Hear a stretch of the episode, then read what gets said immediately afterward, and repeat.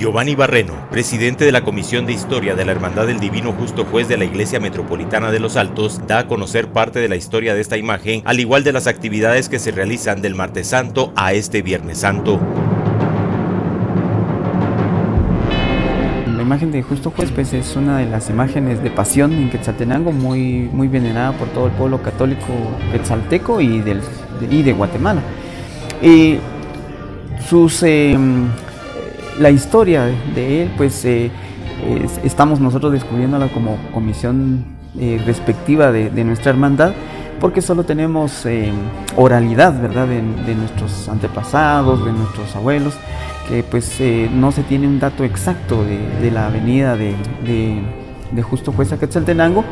Lo único que se ha mencionado es que pues hay un escultor que pues fue el encargado de, crear a, la, tan bella imagen, que es Juan de Aguirre, pero sin embargo no existe ningún documento que respalde eh, dicha situación, ¿verdad? Solo ha venido desde la oralidad eh, desde mucho tiempo, ¿verdad?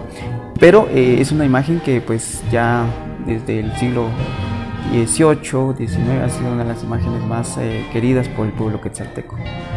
Dentro de ellos se ha vuelto también una de las procesiones eh, más tradicionales y de mucho fervor en Quetzaltenango. Así es. Eh, prácticamente la cuaresma en Quetzaltenango es hablar también de las procesiones de Justo Juez, que eh, pues específicamente tenemos varias actividades durante la, cuaresma. Está Justo Juez de Cofradía, que pues se traslada a la casa del presidente actual y también eh, el día martes santo, que es el día principal, le llamamos nosotros, porque es la festividad que viene también de muchos años, de, estamos hablando ya de, varios siglos, que pues el día martes santo es el día principal de Justo Juez, Y también el jueves santo, que es, eh, también es una procesión de, de muchos años atrás, como también el día Viernes Santo, que es una procesión que ha ido creciendo año con año gracias a Dios, pues ha sido una de las procesiones también emblemáticas en Quetzaltenango